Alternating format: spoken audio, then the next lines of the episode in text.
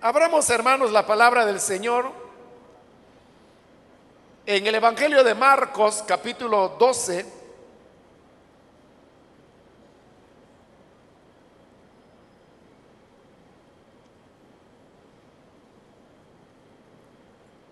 Hemos venido estudiando el Evangelio de Marcos, versículo a versículo, como solemos estudiar la Sagrada Escritura.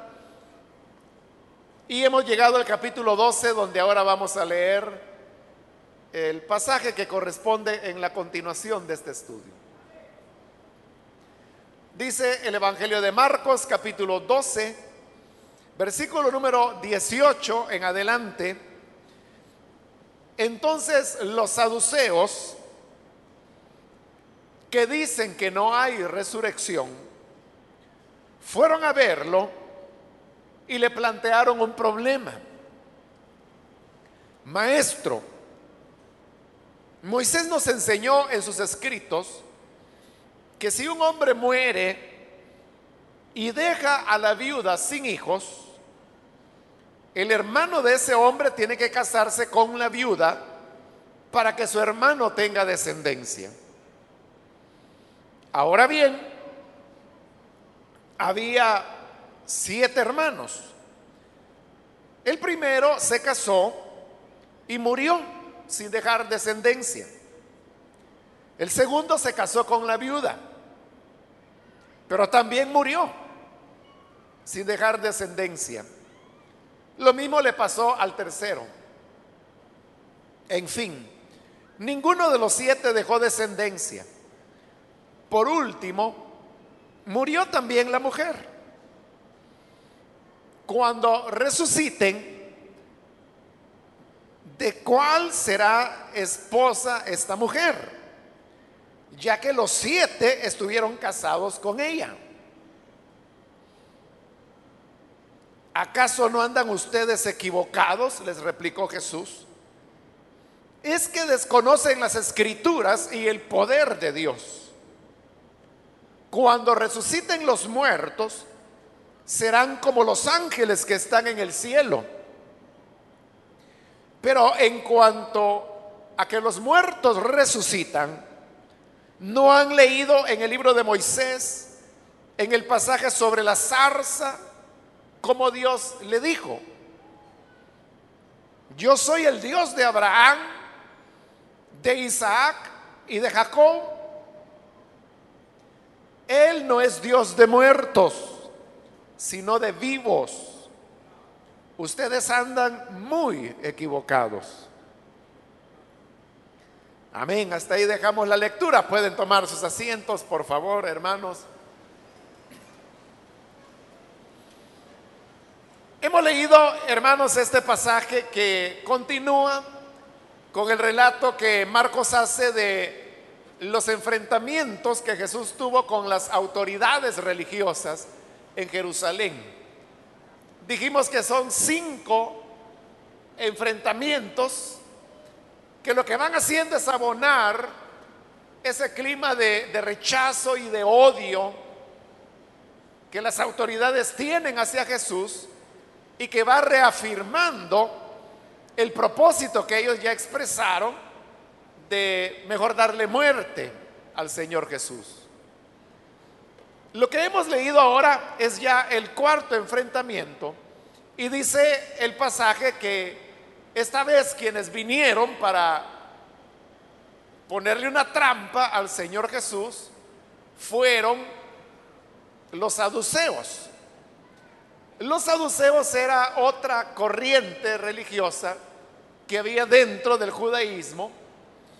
Los saduceos era un grupo pequeño, no tan numeroso como los fariseos, pero los saduceos eran los que controlaban el sacerdocio y consecuentemente controlaban el templo. El templo, lo he explicado ya en otras oportunidades, era no solo una expresión de la religiosidad de Israel, sino que también era una expresión del poder. si los saduceos eran los que tenían el control del templo, ellos eran los que tenían el control del poder. Y por eso es que los saduceos se reconocían, porque todos ellos, dije, era un grupo pequeño, pero tenían la característica que era gente muy rica. Bueno, todos los sacerdotes eran saduceos. Pero los saduceos también tenían su propia forma de, de creer, es decir, su cuerpo de creencia las tenían bien definidas. Para ellos, las únicas escrituras que reconocían como inspiradas de Dios eran los libros que hoy nosotros conocemos como el Pentateuco, que le llamamos los libros de Moisés, los primeros cinco libros de la Biblia. Pero todos los demás libros, es decir, eh, libro primero y segundo Samuel, jueces, reyes, crónicas, los profetas, los salmos, todo eso ellos no lo consideraban escritura sagrada. Solamente reconocían los primeros cinco libros, los de Moisés. Y por la misma razón, eso les había llevado a algunas ideas que nosotros hoy podríamos decir eran ideas materialistas, porque ellos no creían en los elementos sobrenaturales o realidades inmateriales, ellos no las reconocían. Por eso es que ellos no creían en los milagros no creían en la existencia de los ángeles y consecuentemente tampoco creían en la resurrección, que es lo que ahí menciona el versículo 18, porque dice los saduceos que dicen que no hay resurrección. La enseñanza de los saduceos era que cuando una persona moría, moría su cuerpo, pero moría también su alma, es decir, su ser. Entonces, la muerte física para ellos era como, ahí se acabó la existencia. En otras palabras, ellos no creían en una vida que se extendiera más allá de la muerte física. Y consecuentemente, no podía ser que hubiese resurrección porque ¿qué iba a resucitar? Si para ellos la muerte era la muerte total, llegar a la no existencia. Y no puede resucitar lo que no existe. Entonces había una relación, ¿no? Entre creer que después de la muerte ya no existe nadie y el tema de la resurrección. Por eso lo negaban. Ahora, ellos llegan como lo han hecho los en los otros enfrentamientos que hemos visto, tratando de engañar al Señor, y por eso vemos en el versículo 19 que le llaman maestro. Ellos no creían que Jesús fuera un maestro, pero eso es como decimos popularmente dorarle la píldora, ¿no? O sea, para que se la tragara, le, ponían las cosas bonitas y por eso se dirigen a él llamándole maestro. Y le dice, tenemos una duda, un problema que no sabemos cómo se resuelve. Y le dice, Moisés nos enseñó en sus escritos que si un hombre muere y deja a la viuda sin hijos, el hermano de ese hombre tiene que casarse con la viuda para que su hermano tenga descendencia. Vea que están haciendo referencia a los libros de Moisés, que era lo que ellos reconocían como escritura. Y por eso dicen, Moisés nos enseñó que cuando un hombre se casaba, pero moría sin haber tenido hijos, entonces Moisés establecía que el hermano del difunto tenía que casarse con la viuda para tener un hijo con ella y que así este hijo pudiera preservar el nombre de su padre y las propiedades que él había tenido. A esa ley se le ha dado el nombre de la ley del levirato, porque levirato viene de la palabra liber, que es una palabra latina que lo que significa es cuñado. En el libro de Levítico, en el capítulo 18, Dios condena que un hombre tenga relaciones con su cuñada. Era una de las relaciones prohibidas, que el Señor decía que eran abominación delante de él. Nadie podía tener relaciones con su cuñada, es decir, con la mujer de su hermano. Pero eso cambiaba si ese hermano moría y la mujer quedaba viuda y sin hijos, si tenía hijos, ahí no había ningún problema, porque había un descendiente del difunto. Pero si él no había dejado descendencia, entonces su hermano tenía que tomar a su cuñada, tener relaciones con ella, embarazarla, y el hijo que naciera no recibía el nombre de su padre, sino el nombre del difunto. Y de esa manera la memoria del difunto se preservaba y la propiedad también. Por eso es que el tomar a la mujer del hermano, es decir, a la viuda, en Israel se consideraba como un acto de bondad y de misericordia hacia el fallecido.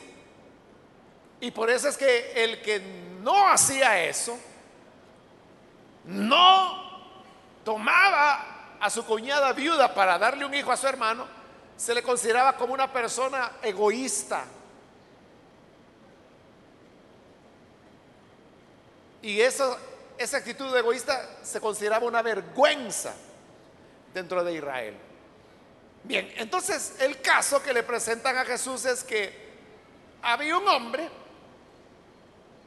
eran siete hermanos en total, el primero se casó, pero murió. Y no dejó descendencia. Entonces la ley del levirato decía que su hermano tenía que casarse con la mujer, lo hizo, pero el segundo murió también y no dejó descendencia. Y luego el tercero, el cuarto, el quinto, el sexto, hasta que los siete murieron y al final la mujer también murió.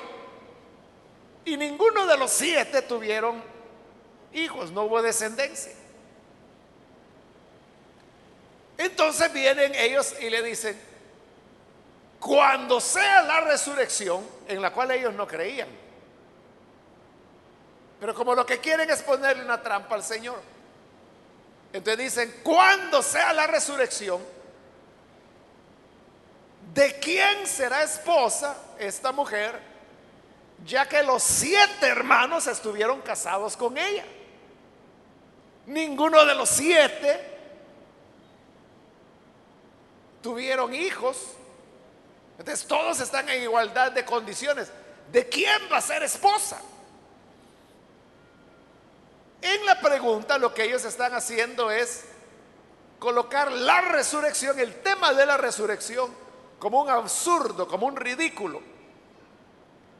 Porque era como decirle, entonces, si las cosas son así, significa que en la resurrección habrán muchas peleas.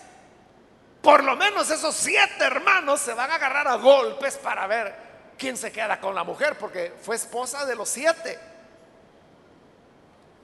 Ese era el fondo de la pregunta. Ridiculizar el tema de la resurrección. Entonces viene Jesús y les da la respuesta. Versículo 24. ¿Acaso no andan ustedes equivocados? Les está diciendo que ellos que se consideraban maestros, les dice el Señor, pero hombre, ustedes sí que están verdaderamente equivocados. ¿Y por qué estaban equivocados? Porque les dice el Señor, desconocen las escrituras y el poder de Dios. Las escrituras nunca nos van a presentar elementos ridículos o contradictorios, que era lo que hacia donde ellos apuntaban, que si había resurrección, iba a haber muchos problemas. Ese era un elemento, la ignorancia de la escritura. El otro elemento era que desconocían el poder de Dios. Querían limitar a Dios a los aspectos o las características puramente naturales, es decir, que se dan en esta vida. Pero no estaban considerando que no hay imposible para Dios. Y que lo que para el hombre le parece imposible, posible es para el Señor. Entonces comienza el Señor a explicarles y les dice, versículo 25, cuando resuciten los muertos, no se casarán ni se darán en casamiento, sino que serán como los ángeles que están en el cielo. el Señor está partiendo que sí hay resurrección. Porque Él lo está afirmando. Cuando resuciten los muertos? El Señor ese no era tema de discusión. Para él había resurrección de los muertos. Pero vea que en el Antiguo Testamento hay pasajes donde se habla de la resurrección. En Isaías, en Ezequiel y en el profeta Daniel. Y son pasajes que hablan con bastante claridad acerca del tema de la resurrección. Pero Jesús no citó ninguno de esos pasajes. O sea, porque es la manera como nosotros demostraríamos algo. ¿no? Si queremos demostrar la verdad acerca de cualquier punto que sea, vamos a la escritura. Buscamos los versículos que apoyan o respaldan aquello que queremos demostrar y simplemente citando la escritura se demuestra y se acabó. Jesús pudo, como le digo, citar a los profetas y demostrar que ellos hablaron de la resurrección. Pero no lo hizo. ¿Por qué no lo hizo? Por lo que le dije yo al principio, que los saduceos no aceptaban más que los cinco libros de Moisés. Entonces, si Jesús le citaba Isaías, Ezequiel, Daniel, que son los libros donde aparecen las menciones de la resurrección, ellos no consideraban esa escritura sagrada, por lo tanto, no constituían ningún elemento de prueba para ellos. Pero entonces lo que hace el Señor es que se va por la vía de el poder de Dios. Se va por el lado de cómo las cosas serán y le dice, cuando los muertos resuciten, ya no se van a casar, porque serán como los ángeles que están en el cielo. Los ángeles, hermanos, son seres asexuados. Es decir, los ángeles no son ni masculinos ni femeninos. No hay ángeles varones y ángeles mujeres. Simplemente hay ángeles. Ellos no tienen sexo, no son ni masculinos ni femeninos, simplemente son ángeles. Es igual que Dios. Dios no es ni masculino ni femenino. O sea, Dios es Dios. El tema de la sexualidad es para los seres vivientes. Y cuando digo seres vivientes me refiero a la naturaleza en la cual nosotros vivimos. Cuando estudiamos, hermanos, ahí por segundo, tercer grado, en la clase de ciencias naturales, nos enseñaron las características de los seres vivos, porque recuerde que en la naturaleza hay varios reinos. El reino mineral, el reino animal, el reino vegetal, pero hay reinos vivos y hay reinos que no tienen vida, como el reino mineral, por ejemplo, donde está el hierro, donde está, bueno, e-, el azufre, carbono, todas las sustancias que hay en la naturaleza y en el universo. Son inanimados, no tienen vida. Pero los seres vivos, ¿en, qué se les conocen? Bueno, las características son que los seres vivos nacen, crecen, se reproducen y mueren. Esas son las cuatro características de los seres vivos. Ahora, los ángeles no nacen, porque no hay mamás ángeles que den a luz angelitos. No hay. El ángel no nace. Segundo, el ángel no crece. Ellos tienen una, lo voy a decir así entre comillas, edad estándar, uniforme. Tercero, no se reproducen. Y cuarto, no mueren. Ellos no tienen las características de los seres vivientes terrestres. Ellos tienen vida y tienen personalidad, pero no tienen las características de los seres vivientes terrestres. Ahora, ¿por qué razón los seres vivientes terrestres, en los cuales nos incluimos los seres humanos, ¿por qué nosotros sí nos reproducimos? Porque hay que recordar la cuarta característica de los seres vivos y es que mueren. como todo ser que nace, crece, se reproduce, un día morirá. Cuando muere, si no se reprodujeran, entonces dejarán de existir e-, e-, esos seres. Sea animal, sea insecto, sea planta, sean los seres humanos. Hace, hermanos,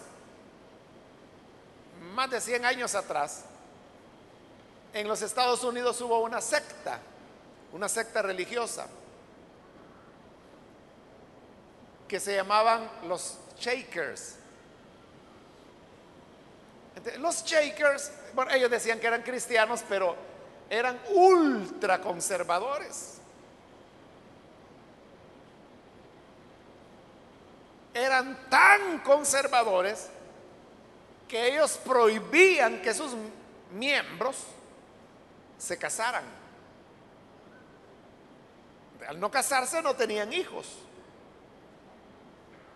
Pero vea que yo le he estado hablando en pasado, porque le he dicho, había una secta que se llamaban, ¿por qué? Porque hoy ya no existen. Y todas las propiedades que ellos tenían sus edificios, sus comedores, porque vivían en comunidad. Ahora están convertidos en museos, pero ya no queda ningún shaker. ¿Por qué no? Porque su misma religión les prohibía reproducirse. No se reprodujeron. Cuando el último viejito shaker se murió, ahí se murió toda la secta. Y ya no existen. Eso es lo que ocurre cuando el ser vivo no se reproduce. Entonces, ¿por qué los seres humanos nos reproducimos? ¿Por qué nos casamos? ¿Por qué nos reproducimos? Para preservar la, especie humana. Porque si así no fuera, entonces la especie humana se extinguiría. Así como hay tantas otras especies que ya no existen, desaparecieron. Pero los ángeles no necesitan reproducirse porque ellos no mueren. En la resurrección, cuando los seres humanos resuciten, entonces ya no necesitarán casarse ni reproducirse. ¿Por qué? Porque muerte ya no habrá. Resucitaremos para vivir para siempre con el Señor. O como lo dijo el profeta Daniel, que resucitaremos para eterna gloria, para resplandecer perpetuamente en el firmamento de Dios. Como ya no habrá muerte, ya no habrá necesidad de que el ser humano se reproduzca. Ahora, si usted me pregunta, entonces cuando venga la resurrección, ¿nos vamos a reconocer? Sí nos vamos a reconocer. Nos vamos a reconocer porque hacia eso apunta. O sea, la Biblia no lo dice claramente, pero sí hay relatos donde uno puede ver y deducir que sí nos vamos a reconocer. Pero vea, usted se va a recordar en la resurrección quién era hombre, quién era mujer. Pero como seremos como ángeles, significa que los lazos sanguíneos, los lazos de parentesco, quedan disueltos en la resurrección. Imagínense que Usted estuvo casado 30, 40, 50 años con una persona aquí en la tierra. Mueren y en la resurrección se van a conocer, sí. Le va a decir, ah, si tú fuiste mi esposa allá en la tierra, sí, yo me acuerdo también de ti. Pero él ya no va a ser hombre, ella ya no va a ser mujer, serán como ángeles. y, y entonces, ¿qué? Hay gente que dice, bueno, ahí nos vamos a juntar y yo voy a estar con mi mamá todo el tiempo, es que ya no va a ser tu mamá. Sino que la relación será como entre los ángeles, que no hay entre ellos parentesco. Y eso resuelve, hermanos, una pregunta que algunos se han hecho y quizás usted se la ha formulado y por eso quiero responderla. Y algunos dicen, bueno, mire, yo tengo, le voy a poner un ejemplo, mi papá no es creyente. Y mi papá murió sin creer en Jesús. Entonces cuando venga la resurrección, el creyente, que es usted, resucitará con un cuerpo de gloria para estar para siempre con el Señor. Pero el no creyente también resucita, pero resucita con un cuerpo diseñado para los tormentos eternos del infierno. Entonces, viene la gente y dice, mire hermano, ¿y yo cómo voy a estar tranquilo delante de Dios diciéndole, santo, santo, santo, acordándome que mi papá está ahí en el infierno o acordándome que mi abuelita está siendo atormentada con el fuego que nunca se apaga? Tiene lógica, ¿verdad? Entonces usted dirá, ¿cómo la gloria va a ser gloria para mí?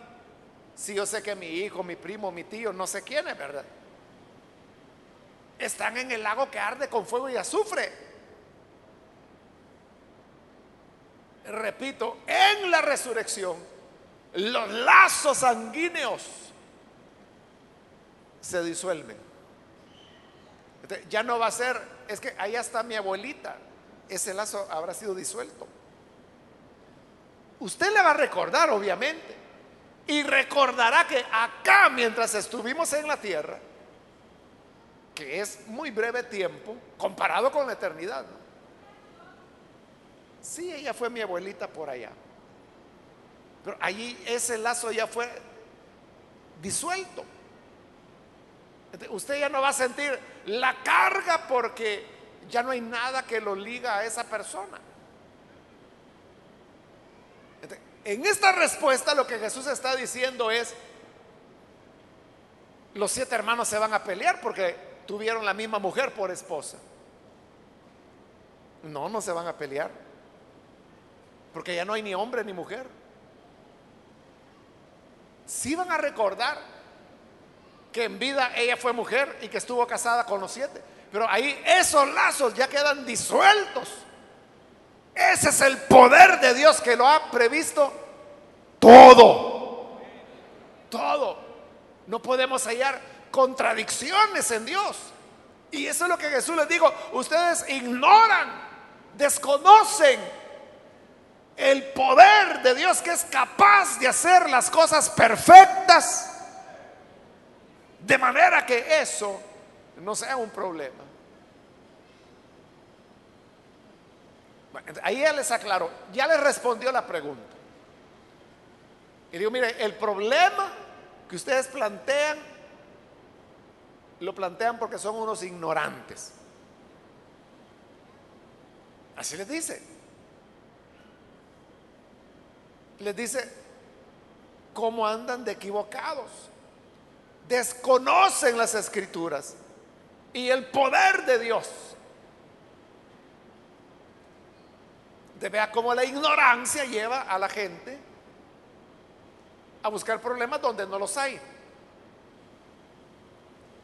Por eso, hermano, yo he dicho siempre de que si uno no sabe algo, es mejor preguntar. Es mejor decir, oiga, puede hacerme el favor de explicarme eso. Y nadie se va a burlar de usted por eso. Pero hay gente que son ignorantes, no saben, y desde esa ignorancia hablan. Y eh, hasta emiten juicios. Y lo están haciendo sobre una base de total ignorancia. O sea, esa gente, ella sola queda en ridículo. Y ese era el problema con los saduceos. Bien, ya le respondió la pregunta, pero queda pendiente el tema de la resurrección. Entonces les dice el Señor en el versículo 26, pero en cuanto a que los muertos resucitan, vamos a ver, dijo el Señor, sí. Los muertos resucitan o no resucitan, como dicen ustedes. Les dice, ¿no han leído en el libro de Moisés? Recuerde que los saduceos solo creían o reconocían como escritura los libros de Moisés. Por eso Jesús les está citando a Moisés ahora. Particularmente es el libro de Éxodo, capítulo 3. ¿No han leído el libro de Moisés en el pasaje sobre la zarza? ¿Cómo Dios le dijo, yo soy el Dios de Abraham, de Isaac y de Jacob? ¿No han leído eso? Y por supuesto que sí lo habían leído. Pero lo que ocurre es que no se habían detenido a reflexionar en toda la enseñanza que ese pasaje guardaba como un tesoro. Pero usted se preguntará, bueno, si el tema es la resurrección, ¿por qué Jesús les está citando un pasaje que no habla de la resurrección? Porque ahí lo que dice es, cuando el Señor le habló a Moisés, ¿se recuerda? Dios le preguntó, perdón, Moisés vio la zarza ardiente y le preguntó, ¿quién eres? Y le dio esa respuesta, yo soy el Dios de Abraham, de Isaac y de Jacob. Eso es lo que el Señor está citando. ¿A dónde se habla de resurrección ahí? Ni se menciona, ¿verdad? El tema de la resurrección. ¿Por qué? Si el Señor está respondiendo acerca del tema de la resurrección, ¿por qué toma un pasaje que no habla acerca de la resurrección? Es porque hay que tener en cuenta, por eso cuando le expliqué quiénes eran los saduceos, yo le expliqué lo que ellos creían. Y le dije que ellos lo que creían era que cuando el ser humano muere, ahí deja de existir. Muere su cuerpo, pero muere toda forma de existencia del ser humano. Ya no existe. Y por eso yo le decía, no va a resucitar lo que no existe. Es decir, que ellos negaban la resurrección porque creían que al morir ahí se acababa todo. Pero el pasaje que Jesús está citando enseña una cosa diferente. Porque Dios le dijo a Moisés, yo soy el Dios de Abraham, de Isaac y de Jacob. ¿Qué es lo que el pasaje está diciendo? Bueno, primero, recordemos que esas palabras Dios se las está diciendo a Moisés 430 años después de que ha muerto Jacob, el último de ellos. Abraham ya tenía más de 500 años de muerto cuando Dios dice esas palabras. Isaac igual, Jacob 430 años muerto. O sea, siglos tenían de haber muerto. Pero cuando Dios habla de ellos, de Abraham, de Isaac y de Jacob, no habla de ellos como alguien que vivió allá hace 400 años en el pasado. Dios no dijo, mira Moisés, yo fui el Dios de Abraham. Yo fui el Dios de Isaac. Yo fui el Dios de Jacob. No dijo así, sino que dijo, yo soy el Dios de Abraham. Yo soy el Dios de Isaac, el Dios de Jacob. Pero soy, soy, soy. Lo era en el presente. Y por eso que de ahí el Señor saca la conclusión y dice, Él no es Dios de muertos, sino de vivos. Porque delante de Dios, Abraham estaba vivo y por eso decía, yo soy el Dios de Abraham. Soy el Dios de Isaac, soy el Dios de Jacob. Moisés pudo haber preguntado, pero ¿a dónde está Abraham? ¿A dónde está Isaac? ¿A dónde está Jacob para que tú digas que eres el Dios de ellos cuando hace tantos siglos que murieron? Si Moisés hubiera preguntado eso, Dios le hubiese podido responder, tú no los puedes ver, porque ellos ya no están en el cuerpo, pero viven delante de mí. Bueno, eso no es nada. En el Evangelio de Juan, Jesús dijo, Abraham se gozó de que iba a ver mis días y los vio. Cuando Jesús dijo eso, Abraham tenía aproximadamente dos mil 500 años de haber muerto. Y Jesús dijo, Abraham deseó verme y me vio. Es decir, que después de 2500 años, Abraham seguía vivo y veía a Dios hecho carne caminar por la tierra. Por eso digo Jesús, me vio. Y entonces, otra vez, los dirigentes judíos se burlaron de él. Y dijeron, pero oye, si ni siquiera tienes 50 años, y vas a decir que Abraham te vio. No eres tan viejo como para que Abraham te haya visto. Pero no era que Jesús tuviera 2500 años y que por eso Abraham lo había visto. Era que Abraham no estaba muerto. O sea, estaba muerto físicamente, pero delante del Señor seguía viviendo. Por eso le dice, les dice el Señor, Dios no es un Dios de muertos. Dios es un Dios de vivos. Dios es el Dios de todos los que estamos aquí. Y, cuando digo todos los que estamos aquí, no me refiero a los que estamos en este edificio, sino que digo los que estamos de este lado de la vida física,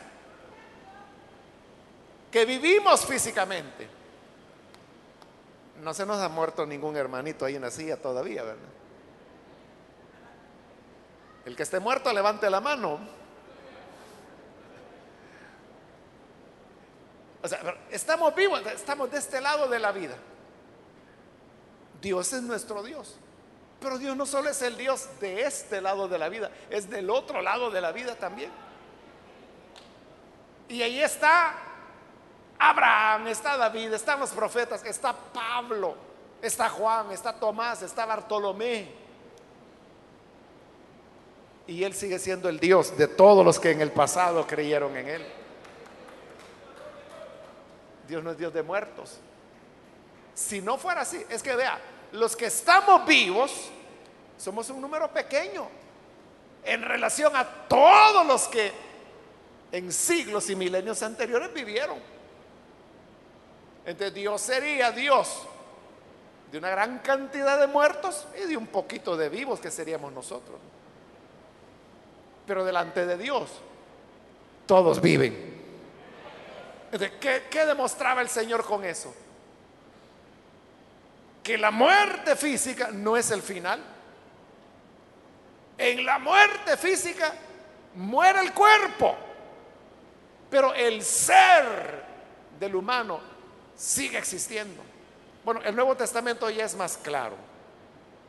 Cuando habla del cristianismo, dice que el que está en Cristo, cuando muere, dice que queda ausente del cuerpo, pero presente con el Señor. sigue viviendo. Porque Dios no es Dios de muertos. Sigue vivo. Y usted dice, bueno, ¿y a dónde está?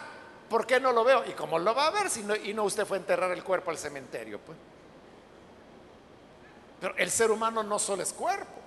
El ser humano tiene una parte material, que es el cuerpo, pero también tiene una parte inmaterial, que es el alma y el espíritu. Como es inmaterial no la podemos ver, pero eso no significa que no exista. si la vida continúa después de la muerte, eso le da sentido a la resurrección. Porque esa era la base del saduceo. El que muere se murió y dejó de existir. Entonces, ¿cómo va a haber resurrección si ya no existe? Pero Jesús demuestra que sí existe.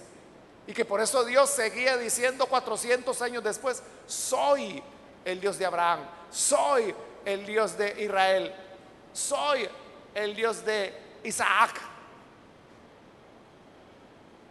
Porque Abraham, Isaac, Jacob seguían confiando en él y él seguía viéndolos como su pueblo, aunque estuvieran muertos físicamente, pero delante de él vivían.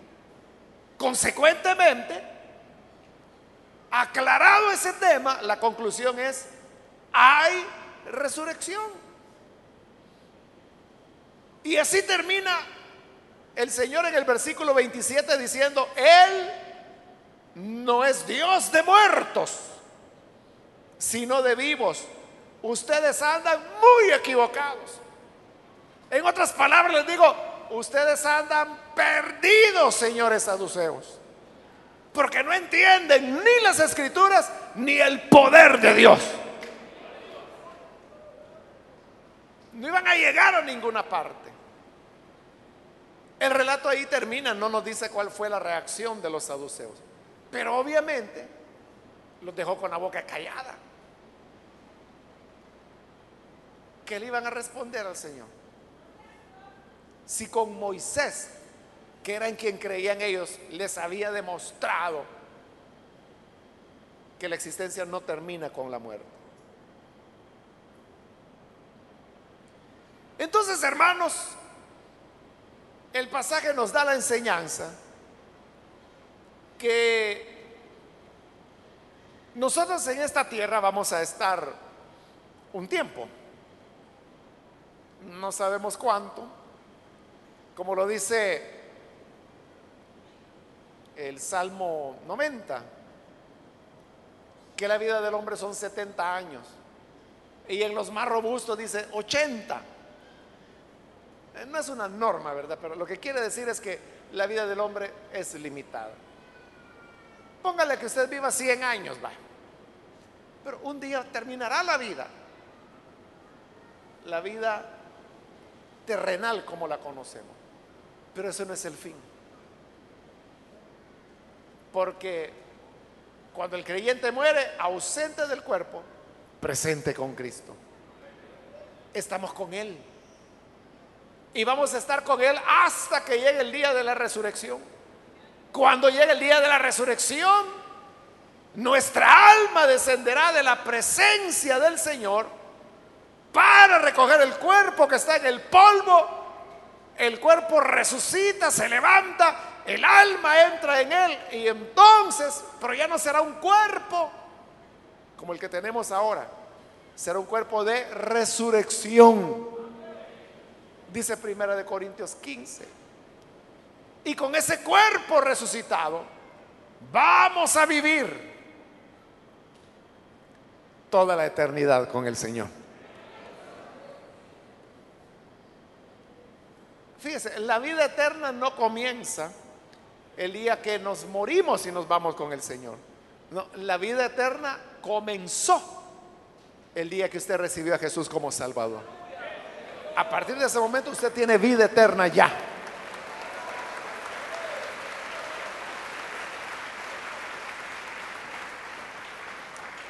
Hoy por hoy, hoy por hoy, seguimos en el cuerpo y estamos aquí.